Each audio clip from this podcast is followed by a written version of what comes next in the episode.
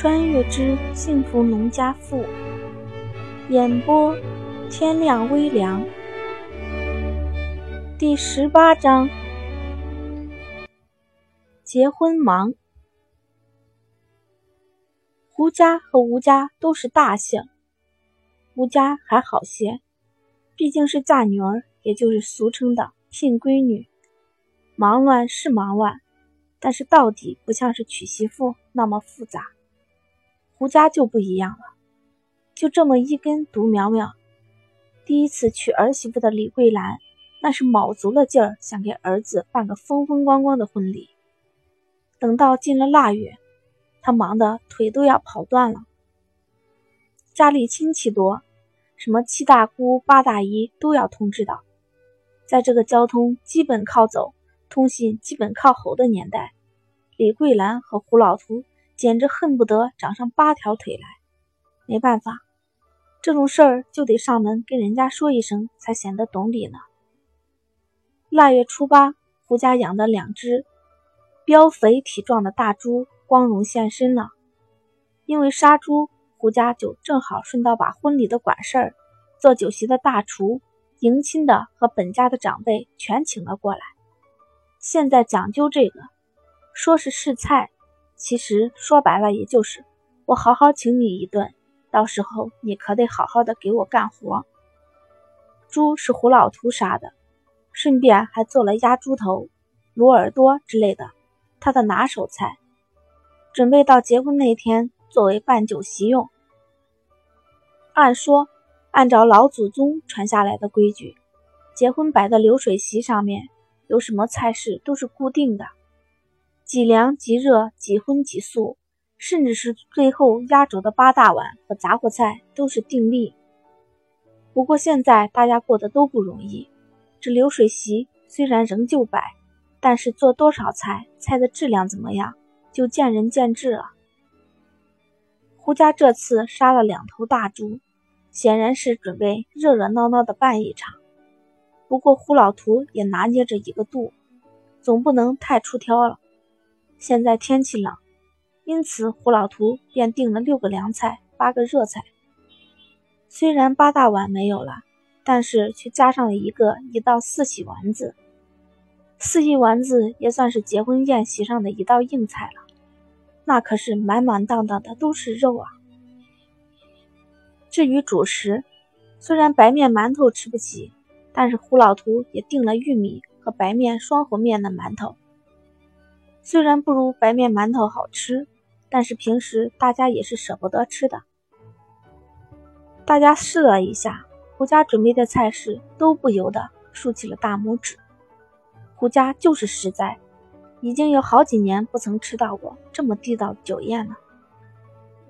其实办一场这样的婚事，胡家也有些吃力。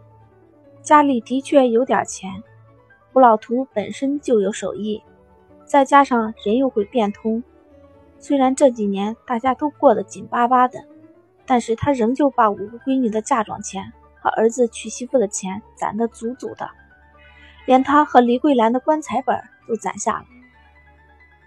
但是令人无奈的是，有钱也不一定能买到东西呀。虽然今年冬天的时候说国家开始改革开放了，但是现在仍旧是什么都要凭票，没有票，就算是想多买点喜糖都难啊。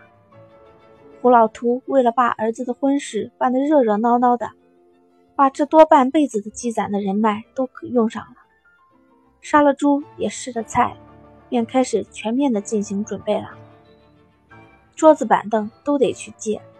盘子碗碟也得借一批过来。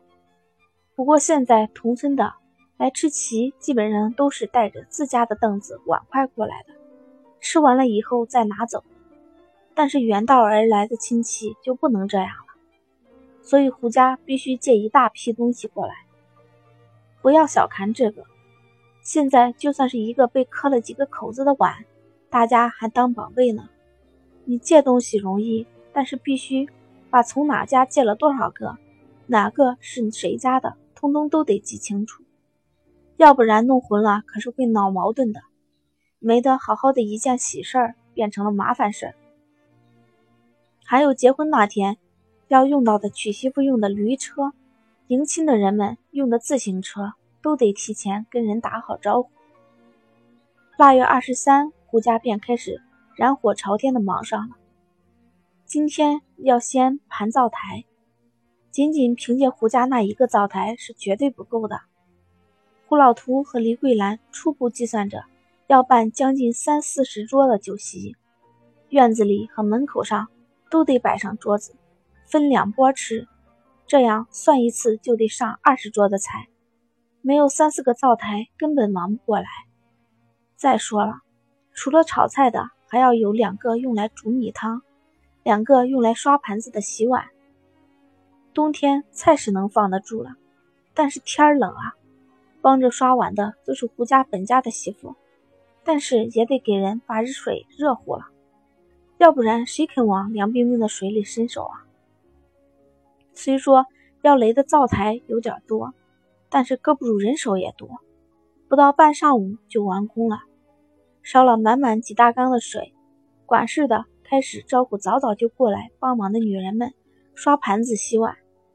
农村里娶媳妇都是这样，热闹三四天都是少的，基本上从办喜事的前三天，家里便开始有人了。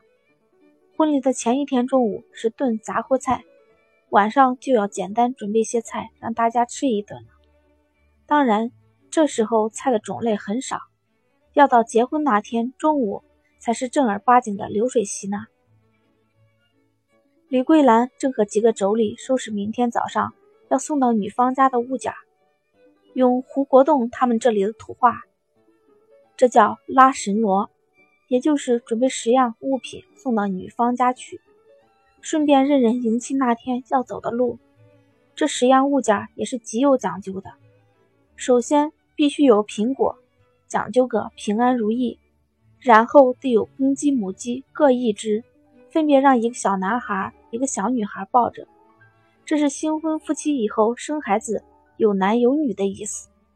最夸张的是，这十样东西里面必须有一块石头，讲究个实心实意。至于其他的，没有必须要拿的，但是一个默认的种类就是半扇猪肉。凑齐了十样东西，又在上面贴上大红喜字，李桂兰这才一屁股坐在旁边的椅子上，得意喘口气。可累死我了！以前我还想哪有那么多事儿呢，真是没想到，真是快把心操碎了。李桂兰这两天忙里忙外，再加上着急上火了。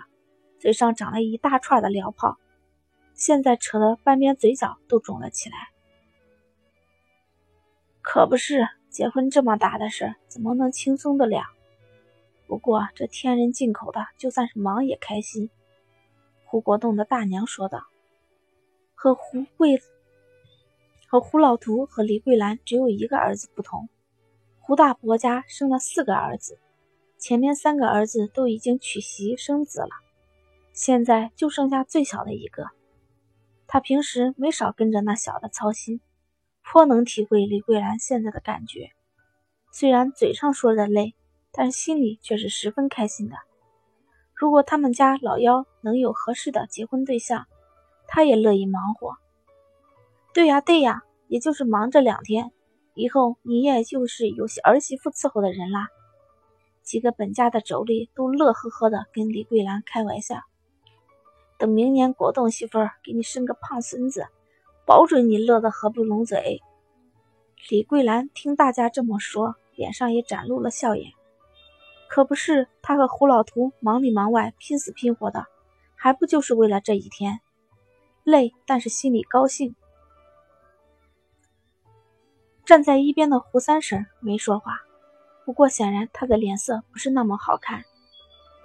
明天拉申罗抱鸡的两个孩子，李桂兰没用她的几个孙子孙女，一个老大家的，一个老四家的，独独把他家闪开了。抱鸡可是要给红包的，最起码也得给包上个一块钱，大方的人家没准还会包两块，这可不是小数目。但是偏偏李桂兰没从他家几个孙子辈中选人，这让胡三婶心里很不是滋味。如果李桂兰知道胡三婶在想什么，一定会大巴掌呼到他脸上去了。什么便宜都想占，也不看看什么时候。抱鸡的两个孩子岁数都得小，五六岁的最合适，而且大家都喜欢图吉利，最好选家里男孩多的孩子。老三家的孩子几个孩子年龄都不小了，最小的那个小孙女年纪倒合适，但是他娘一连生了三个闺女，他是疯了才会让她过来包机，这不是咒自己儿媳妇吗？不过现在李桂兰不知道，她正听大家讲以后儿媳绕妻的美妙生活呢。这番畅想就像给李桂兰打了针兴奋剂似的，她顿时觉得腰也不酸了，腿也不痛了，立马又精神抖擞的出去忙活去了。家里一大堆事儿呢，离了他可不行。明天早上认路的事情还没交代清楚呢。结婚的时候迎亲和接了媳妇回来的时候不能走一条，这也是不能走回头路的意思。他爹认路的事情你交代好了没有啊？看见胡老图匆匆忙忙的过来，李桂兰一把拽住老伴说道：“不亲自确认一下，他怎么也不放心。都交代好了，你放心吧。”胡老图比李桂兰还要忙乱呢。根本顾不上给李桂兰说话，说了一句让她放心，便急匆匆的走了。这老头子真是的，见胡老图连搭理他都不愿意搭理，李桂兰暗骂了一句，继续去忙别的事儿去了。作为这次男主角的胡国栋也并不轻松，他没有亲兄弟帮衬，所以很多活即使他是新郎官也得自己干。不过。好在亲兄弟没有，但是堂兄弟却不少，而且几个姐夫也够给力。虽然忙，但是忙的也有条理。不过胡国栋虽然手不停，但是整个人却晕乎乎的。他到现在还有些不敢相信，明天就可以娶到吴红儿了呢。对他而言，美梦即将成真，不是实打实的欢喜，而是怕这真的只是一场迟早会醒过来的梦。第十八章播讲完毕，谢谢大家收听。